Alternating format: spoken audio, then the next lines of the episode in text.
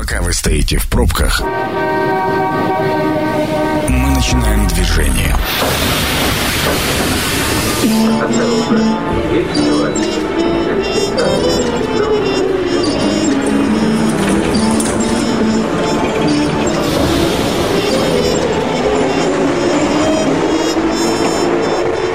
Метро.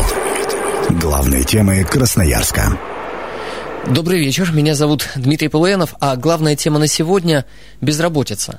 Есть ли она, какой процент, вообще что нас ждет с вами в текущем году, непростом текущем году, в ближайшие пару лет, да и вообще посмотреть в перспективу. На лет так пять. Что же будет с работой, с занятостью?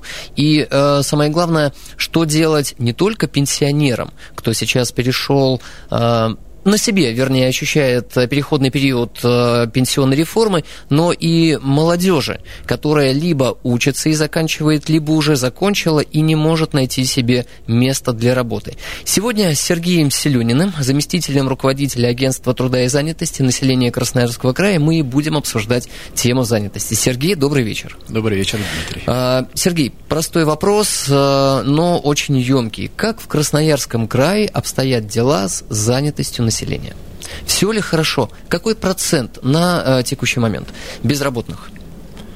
Ну, сказать, что все ли хорошо, наверное, это будет неправильно. А давайте с процента. Вот э, чтобы мы ориентировались на что-то, на какой-то показатель, какой сейчас процент безработных? Да, у нас сейчас безработных, официально зарегистрированных в органах службы занятости, 4,85. 4,85. В Красноярском крае? В Красноярском крае. А по России? По России 4,9. 4,9. Мы даже На лучше. 1 октября было.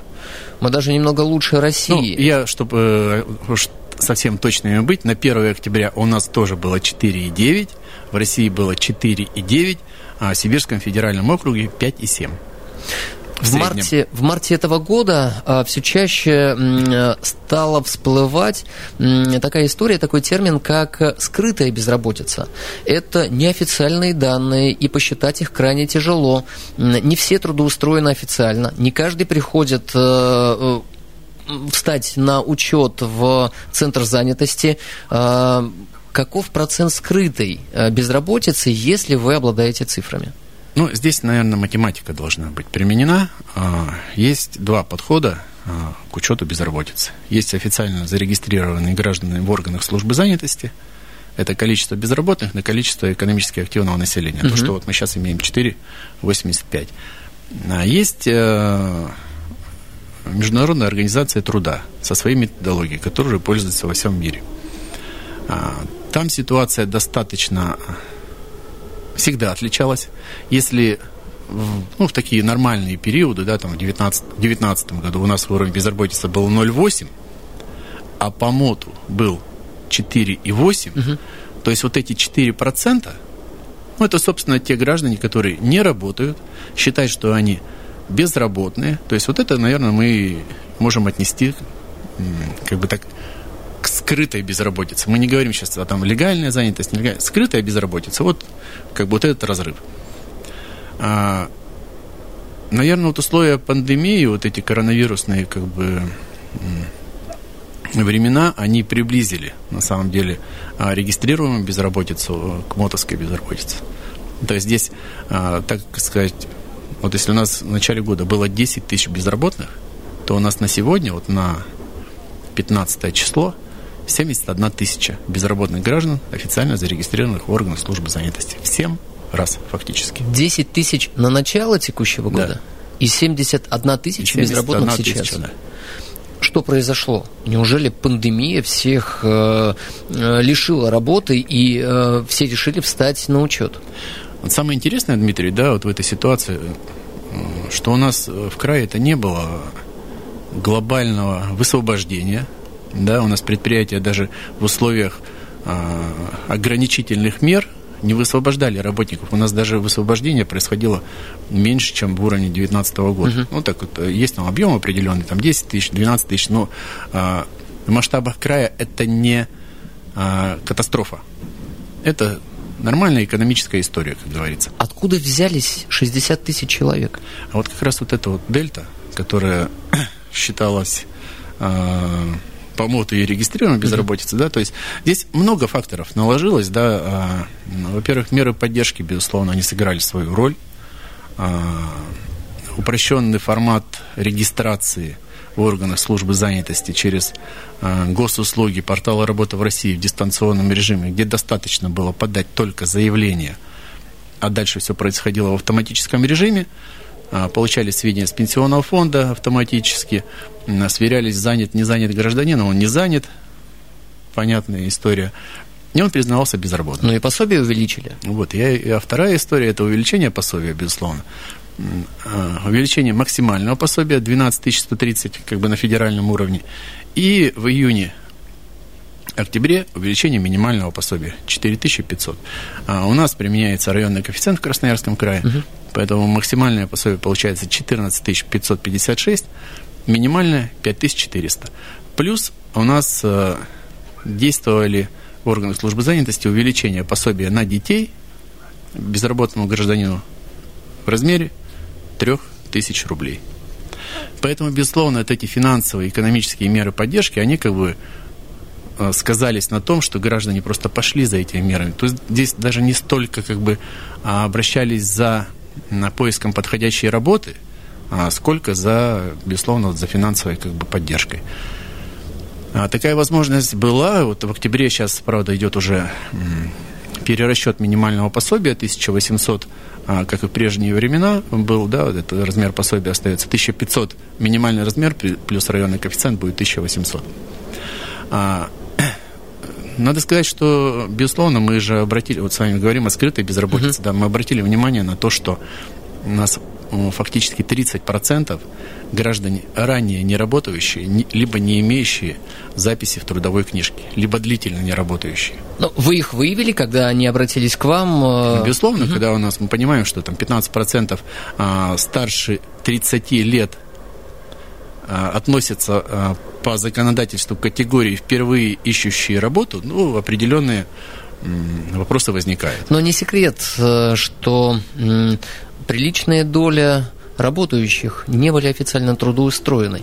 Такова экономика. А я, я, собственно, про это и говорю, что схлыхнулась теневая занятость, и сейчас основная задача органов службы занятости, центров занятости не допустить того, чтобы граждане вернулись в теневой сектор. Сергей, разрешите приведу несколько цитат, э, попавшиеся мне на глаза, и цифры, ну, прям э, очень говорящие. Э, число безработных в стране э, в настоящий момент достигло 1,9 миллионов человек, практически 2. Это число зарегистрированных безработных, обратившихся в службу занятости за пособием по безработице.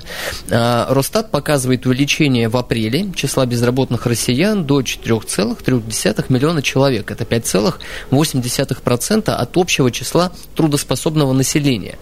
А всего за период эпидемии в России было уволено 2 миллиона миллиона 800 тысяч человек. Некоторые эксперты считают, что скрытая безработица, про которую мы немного ранее с вами говорили, достигла к маю 8%. И пик, насколько я понимаю, безработицы в сентябре, в третьем квартале усилился, увеличился. Ничего э, позитивного не произошло глобально. Так вот, э, 5 процентов и 8 процентов – это существенная разница. Вам ближе какая цифра? Наверное, вот когда мы говорим о... Сейчас я отвечу, какая ближе, ближе цифра. Когда говорим о пике, ну, я тут солидарен. Мы в Красноярском крае тоже получили максимальное количество безработных в сентябре месяце. 73 тысячи. Вот сейчас я говорил 71, мы постепенно снижаемся. Плюс Безусловно, мы активизировали меры активной политики занятости, мы а, возобновили обучение, мы возобновили трудоустройство. Мы еженедельно трудоустраиваем порядка двух с половиной тысяч граждан по краю. Так. То есть это такая позитивная история, безусловно, она сказывается на том, что количество безработных а, снижается, увеличивается количество вакансий, возобновляется там деловая активность предприятий, вакансии подаются сейчас в базе органов службы занятости 60 тысяч о чем мы говорили перед эфиром. Да, и вот парадокс. 71 тысяча э, незакрытых э, а, это безработных, 71 тысяча зарегистрированных безработных и 60 тысяч вакансий почему не закрываются вакансии? Казалось бы, есть спрос, есть те, кто могут этот спрос закрыть, а все как-то не срастается. Ну, здесь а, на самом деле такая история, когда у нас было в начале года 10 тысяч человек безработных uh-huh. граждан, а вакансий было 70 тысяч, то тоже возникал вопрос, ну что у вас 10 тысяч-то там? Здесь, конечно, и есть а, диспропорция профессионально-квалификационная. Да, то есть вака... вакансии это работодателям, работодателями подаются угу. на тех специалистов высококвалифицированных, да, с опытом работы. А, безусловно, вот сейчас э, самая главная а, задача органов службы занятости подвести человека к этой вакансии. Вот сейчас мы не свернули ни одной а, программы активной политики занятости. Вы про а, переобучение? Я в том числе переобучение. Достаточно... Но сколько времени требуется на то, чтобы переобучить специалиста? А, вот вы говорите, а, полюсу требуется... 200 белазистов. 200 белазистов. Но, э, наверное, нехитрое дело сесть за руль Белаза, вот тебе баранка, но автомобиль ты вводишь и поехал. Или нет? А, безусловно, там есть определенные категории, да, э, прежде чем, вот, наверное, у нас с категории А э, навряд ли, ой, Б, прошу прощения, мотоциклисты это А, да, Б. Да. А, с категории Б навряд ли переучат сразу на БелАЗ, но есть э, специалисты, у кого, у кого есть С, у кого есть Д, их, безусловно... Более подготовленные. Более подготовленные, Почему да. они не идут? Почему 200 вакансий не закрывается? А, вот это сейчас задача найти этих специалистов, да, и направить их на обучение. Причем с, достойным, с достойной заработной платой. А, и это по всем направлениям, да, потому что у нас достаточно, вот мы говорим 70 тысяч, 60 э, тысяч действующих вакансий, но мы же говорим о перспективе, есть у нас инвестиционные проекты, да, Енисейская Сибирь. Угу. Ни один проект не свернулся кадровая потребность определена по инвестиционным проектам, да, вот она на 70 тысяч. И сейчас активно предприятие занимается целевой подготовкой, подбирает из числа местного населения. Есть а, арктические проекты. Там порядка 30 тысяч только там на, на Северно-морской путь. То есть вот здесь вот задача как бы сейчас повысить трудовую мобильность, готовность а, граждан занимать эти рабочие места – чтобы не приезжали нам с других территорий и не заполняли наши вакансии. Вот это как бы основная задача как бы службы занятости и вообще, наверное, экономики. Обеспечить кадрами а, наши предприятия. Мне представилась э, такая странная картина сейчас. У вас нелегкая задача. С одной стороны, у вас показатель по количеству безработных, а он растет. Он снижается. Но если в начале года было 10 тысяч, а сейчас 71 тысяча, то по математике он растет. Нет, ну вот если 73 тысячи, да, и вот на сентябрь, и 71 тысяча на Тогда октябрь, снижается, То есть он да. снижается. То есть да. мы, наши меры, они а, работают. И вторая задача а, заполнить те вакансии, которые у вас есть. Но я даже не знаю, могу ли я чем-то вам помочь, каким-то советом, но никаких мыслей у меня не возникает. А какими инструментами вы пользуетесь? Что делаете такого для того, чтобы обе задачи решить? На самом деле, э, две задачи, они не взаимоисключаемые. Угу. То есть это обеспечить, э, во-первых, занятость э, граждан, довести их до тех параметров, которые э, требуются работодателю по тем квалификационным требованиям. Это очень на самом деле непростая задача, но инструменты есть. Ну, первый, который мы уже сказали. Да, если можно коротко перед да. дорожной службой. Первое, э, о котором мы уже сказали, по всем направлениям, в том числе обучение. Так, обучение раз. Обучение раз. А есть программы а, переезда, переселения. Мы поддерживаем финансово работника к месту работы переехать. Два. Поощрение денежными средствами. Поощрение денежными средствами. А, есть а, программы опять же, наверное, переобучение, но только по линии а, другого а, ведомства, по Министерству образования. А есть программы а, стажировки выпускников. Три. И сейчас мы сделаем с вами паузу. Впереди немного дорожной службы, рекламы и вернемся вновь. Это программа «Метро». Авторитетно о Красноярске. И мы продолжаем движение и продолжаем говорить про безработицу. Кстати, она растет, к большому сожалению. И когда стабилизируется рынок труда. Сергей Селюнин, заместитель руководителя агентства труда и занятости населения Красноярского края, сегодня у нас в гостях. Сергей, добрый вечер. Добрый вечер, Дмитрий. Вы перечислили перед э, паузой три инструмента, с помощью которых решаете две основные задачи. Первое – трудоустроить э, тех людей, кто у вас в центре занятости сейчас зафиксирован. И вторую задачу – заполнить вакансии, которые у вас э, образовались и постоянно, очевидно, пополняются от э, предприятий Красноярского края. Четвертый инструмент, на котором вы прерывались. Давайте с него Тут на самом продолжим. деле не только как бы заполнить те вакансии, которые есть, но и угу. думать нужно о перспективной кадровой потребности, которая тоже в Красноярском крае есть. Что это означает? Предполагать, какие вакансии будут востребованы через... Безусловно, это прогноз кадровой потребности, да, то есть остается инвестиционный проект. То есть э, решать э, вопрос э, тактически, наверное, можно, угу. но здесь есть некая стратегия. То есть нужно думать стратегически, да, откуда взять трудовые ресурсы. Ну, казалось бы, ответ очевиден от мамы с папой. В том числе демография. В да. том числе демография, конечно. В том числе демография. Но, может быть, у вас есть э, альтернативные какие-то решения пути? Есть национальный проект «Демография», безусловно, а, там есть и а, содействие от хороший, кстати, инструмент, а он, содействие занятости женщин, воспитывающих детей в возрасте до трех лет, до семи лет. Там есть механизмы обучения. Угу. Пока вот мама находится в декрете, да, она может не то, что повысить свою квалификацию. Получить новую профессию? Новую профессию, либо повысить квалификацию по имеющейся, да, потому что срок три года, он достаточно такой длительный, не все выходят через год, через полтора, да, а вот через три.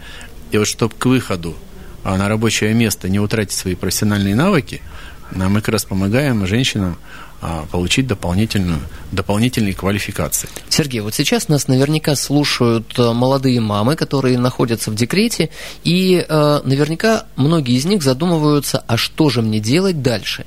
По, по своей профессии, может быть, уже не хочется работать или нет предложений, э, куда обратиться, чтобы узнать, на кого можно обучиться и, э, возможно, получить перспективу трудоустройства через некоторое время, когда закончится декретный отпуск. Да, самый простой путь, на самом деле, где получить информацию, да, для, ну, вот, э, в условиях ограничительных мер, наверное, это на сайте агентства труда и занятости. Угу. А, зайти в раздел а, обучение, профессиональное обучение, и посмотреть, там есть специально для женщин вкладочка где все очень расписано. Если есть уже возможность, у нас центр занятости уже открыты, а, мы не работаем э, уже в таких э, в ограничениях соблюдения всех санитарных норм, безусловно, но можно обратиться в центр занятости и о себе заявить. У нас есть несколько веток, есть национальный проект, есть наша государственная программа, в которой за краевые финансовые средства мы обучаем женщин вот именно этой категории. А, поэтому возможности есть. А есть, ну, сейчас уже конец года, мы понимаем, но все равно а, можно либо сейчас, либо в начале 21-го, ну, когда человек определится, да, а, максимально, конечно, мы учитываем требования на самой женщины. Где можно учиться, по какой специальности, востребована ли она будет в дальнейшем на рынке труда. Потому что не секрет, есть желание получить, ну, так вот сейчас я, наверное, условно что-то скажу, да, получить права категории Б, опять возвращаясь. Наверное... У вас можно их получить? Вы можете поспособствовать? Мы можем поспособствовать, но если только это в дальнейшем поспособствует а, трудоустройству. То есть вот... А, если ты менеджер по продажам, у тебя разъездной характер работы, наверное, это да. Но если ты а, офис-менеджер, либо там секретарь, а, наверное, для собственных нужд вот это не подойдет. Нет. здесь тоже как бы вот это у нас достаточно время. широкий спектр обучения, профессионального обучения, в том числе и водителей. Некоторое время тому назад э, я заметил, до этого никогда не замечал, к своему стыду, заметил э, водителям не только троллейбусов, но и автобусов женщин. Я этому очень порадовался. Я ехал и наблюдал за поведением именно женщины-водителя, как э, передвигается автобус. Но настолько законопослушно она ехала, соблюдала все правила, я подумал, было бы здорово, если бы ну, хотя бы половина женщин пересели и заменили мужчин в автобусах. Обучаете я, ли? Я думаю, есть что... такие вакансии у вас? Есть такие вакансии. Мы достаточно активно обучаем под заказ работодателей угу. э, водителей автобуса. Если это будет женщина, никаких ограничений в этом вопросе нет. Да. Я более того скажу, вот а, есть у нас хорошие примеры. Угу. Мы а, золотодобывающая компания «Софрудник» угу. обучали женщин на большегрузной машине, работали женщин. Но, правда, это не совсем позитивно сказалось на психологическом климате в мужском коллективе в условиях вахты, да, и поэтому как-то так эти проекты свернулись. Но вместе с тем возможности у женщин есть. Но это и для вас направление э, развития и поддержки женщин для того, чтобы Безусловно. многие шли. Снимите фильм разместите в Инстаграм. Я думаю, это прям профессия романтиков, а многие женщины согласятся. Давайте копнем немного глубже и попытаемся понять фундаментальные причины безработицы.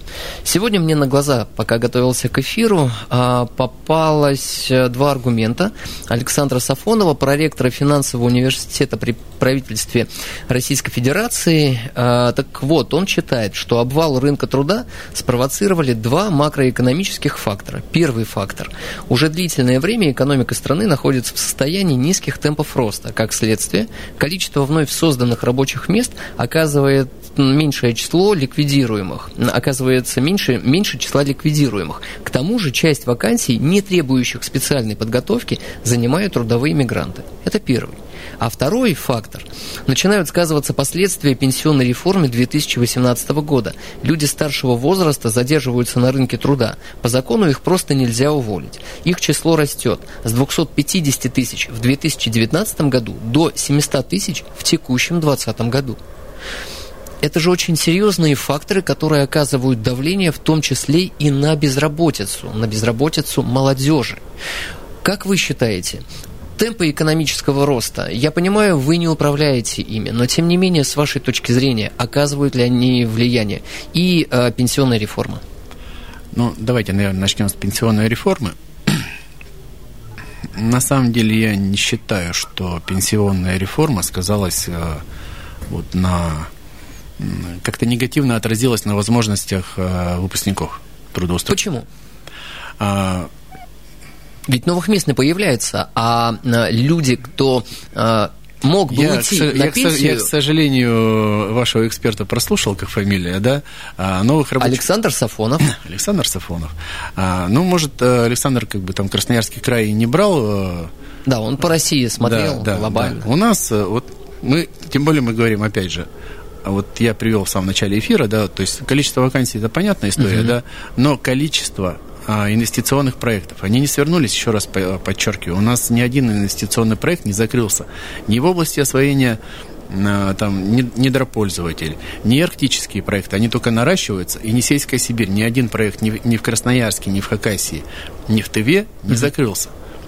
Наоборот, а, работодатели сейчас готовят как бы, заявки не а, только как бы, на подбор вот сиюминутно, да, они мыслят на перспективу, они готовят а, заявку на целевое обучение, да, что им нужны вот, там, к 2024 году будут такие, такие, такие специалисты. Поэтому э, вопрос э, то есть это э, рынок от... В общем, пенсионеры, пенсионеры и реформа да. никоим образом, с вашей я, точки я, зрения, с моей не точки зрения, никак не повлияло, потому что это, ну, действительно, есть, э, есть кадровая потребность, uh-huh. есть прогнозируемая потребность, а здесь пенсионеры вот на, прогнози... на прогнозируемой потребности, но пенсионная реформа, ну, вообще никак не сказывается, да, потому что это совершенно новые uh-huh. рабочие места будут и совершенно новые возможности. А, пользуетесь ли вы, привлекаете ли к задаче закрытия вакансий агентство труда и занятости других регионов? А, вот э, есть у нас э, программы, ну, там агентство труда и занятости, там по-разному есть министерство, как uh-huh. бы, да. Ну, вот э, с коллегами, безусловно, в органах службы занятости и других субъектов Российской Федерации мы, безусловно, взаимодействуем. А, есть программа повышения мобильности трудовых ресурсов, и Красноярский край не случайно в ней участвует. Всего 15 а, субъектов Российской Федерации в ней а, задействованы. Это территории, испытывающие дефицит трудовых ресурсов. ресурсов да. да. Высококвалифицированных, угу. безусловно. И мы а, с других субъектов, мы приглашаем а, специалистов через, э, безусловно, наших коллег, они нам помогают как бы найти этих специалистов, и мы закрываем кадровую потребность наших работодателей вот этими а, Вакансиями, да? Специалистами. Специалистами. А, причем эта программа а, финансово обеспечена. Угу. То есть это не просто мы взяли и как пригласили, а работодатель получает за каждого человека как компенсацию, что ли, что вот он а, его пригласил, 225 тысяч рублей. Угу. То есть это достаточно такая существенная Работающий поддержка. инструмент. Работающий, да. Еще одна цифра, которая меня сильно удивила, неприятно, это количество безработных среди молодежи от 20 до 25 процентов а, людей от 15 до 19 лет и от 20 до 24 лет а, не могут найти себе работу после того, как а, выпускаются со школы, выпускаются из профтехучилищ и заканчивают, получая высшее образование. Отмечаете ли вы, какая доля среди кандидатов, кто находится в поиске работы, именно молодого поколения? Ну, безусловно, мы сейчас э, находимся маленько вот в таких условиях, как бы, да, вот в условиях ограничительных мер, безусловно, это сказалось и на э, молодежной безработице, угу. потому что если в 2019-2018 году к нам обращалось, ну, порядка там тысячи а, выпускников, а, причем у нас а, достаточно успешно а, строились мероприятия по их трудоустройству, порядка 82% мы в течение года трудоустраивали. А, то на сегодня к нам обратилось а, чуть больше двух тысяч. Угу. Но в масштабах а, выпуска, вот если говорить, что там система профессионального образования порядка там 11 тысяч выпускает, а система высшего профессионального образования там 1012, наверное, выпускает. В масштабах выпуска, наверное, это не катастрофическая цифра, как бы вот... Э... Сергей, а может быть они просто не обращаются в центр занятости и пытаются сами как-то решать вопрос? Понимаете, Дмитрий, в чем дело? Вот если вот, вот в данном случае, да, вот все, кто хотел обратиться в центр занятости, они как раз обратились. Те, кто не занят, я назвал механизмы, да, uh-huh. и мотивы, почему как бы э, граждане в основном Но обращались. Будем честны, один из мотивов это повышенная компенсация. Безусловно. И если у тебя нет работы, а, то повышенное пособие по безработице, да. да, то безусловно за ней обратишься. Но а, мы понимаем, что не обратились, значит а, все хорошо, все хорошо, трудоустроено, да? да. Ну, да, так тоже можно размышлять. Эм, Сергей, ну и финальный вопрос. Э, с вашей точки зрения, как будет развиваться рынок труда дальше и в Красноярском крае, и в целом в России?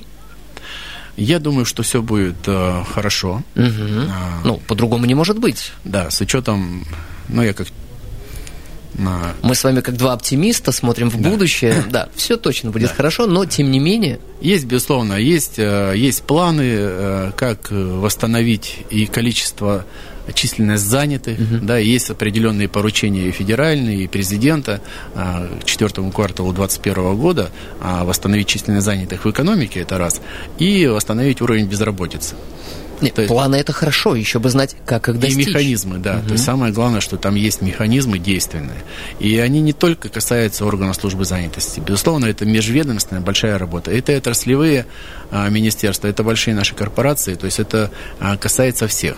С министерством, э, ну не только с министерством, с министерствами, безусловно, а, задача и учебных заведений выпускать тех специалистов, которые будут востребованы на рынке труда. Механизмы для этого тоже есть. Мы на них, наверное, можно останавливаться, но это отдельно большая тема. Это национальная система квалификации, mm-hmm. да, как вот демонстрационные экзамены, система WellSkills. То есть это как раз, чтобы выпускник не возникало у работодателя вопроса, а, что вот компетенция не та, да, и мне нужен с опытом. А я именно после учебного заведения сразу его трудоустрою. Вот это самая главная тема, да, чтобы вот, минуя каких-то посредников, из учебного заведения сразу находилось рабочее место. Все механизмы, которые есть в органах службы занятости. Я просто предлагаю гражданам им воспользоваться на самом деле, посмотреть на сайте, но я думаю, как раз вот а, условия ограничительных мер а, очень большую популярность наш э, интерактивный портал приобрел, приобрел, да, то есть и наши программы, в том числе по обучению, там, психологической поддержке. Очень большой вопрос по профориентации. Да, то есть вот мы говорили, что не тактические задачи решать, а нужно э, профориентационную деятельность готовить там практически со школы. И у нас есть примеры работодателей, которые этим занимаются. Например, информационные и спутниковые системы. С детского садика готовят себе специалистов. В общем, все будет хорошо. Без работы никто не останется. Но а если кто-то будет в поиске, то обращаться напрямую к вам. В Центр занятости Красноярского края. Сегодня моим гостем был Сергей Селюнин, заместитель руководителя Агентства труда и занятости населения Красноярского края, и мы говорили про стабилизацию рынка труда. Меня зовут Дмитрий Полуянов. До новых встреч. Станция конечная. Поезд дальше не идет. Просьба освободить вагоны.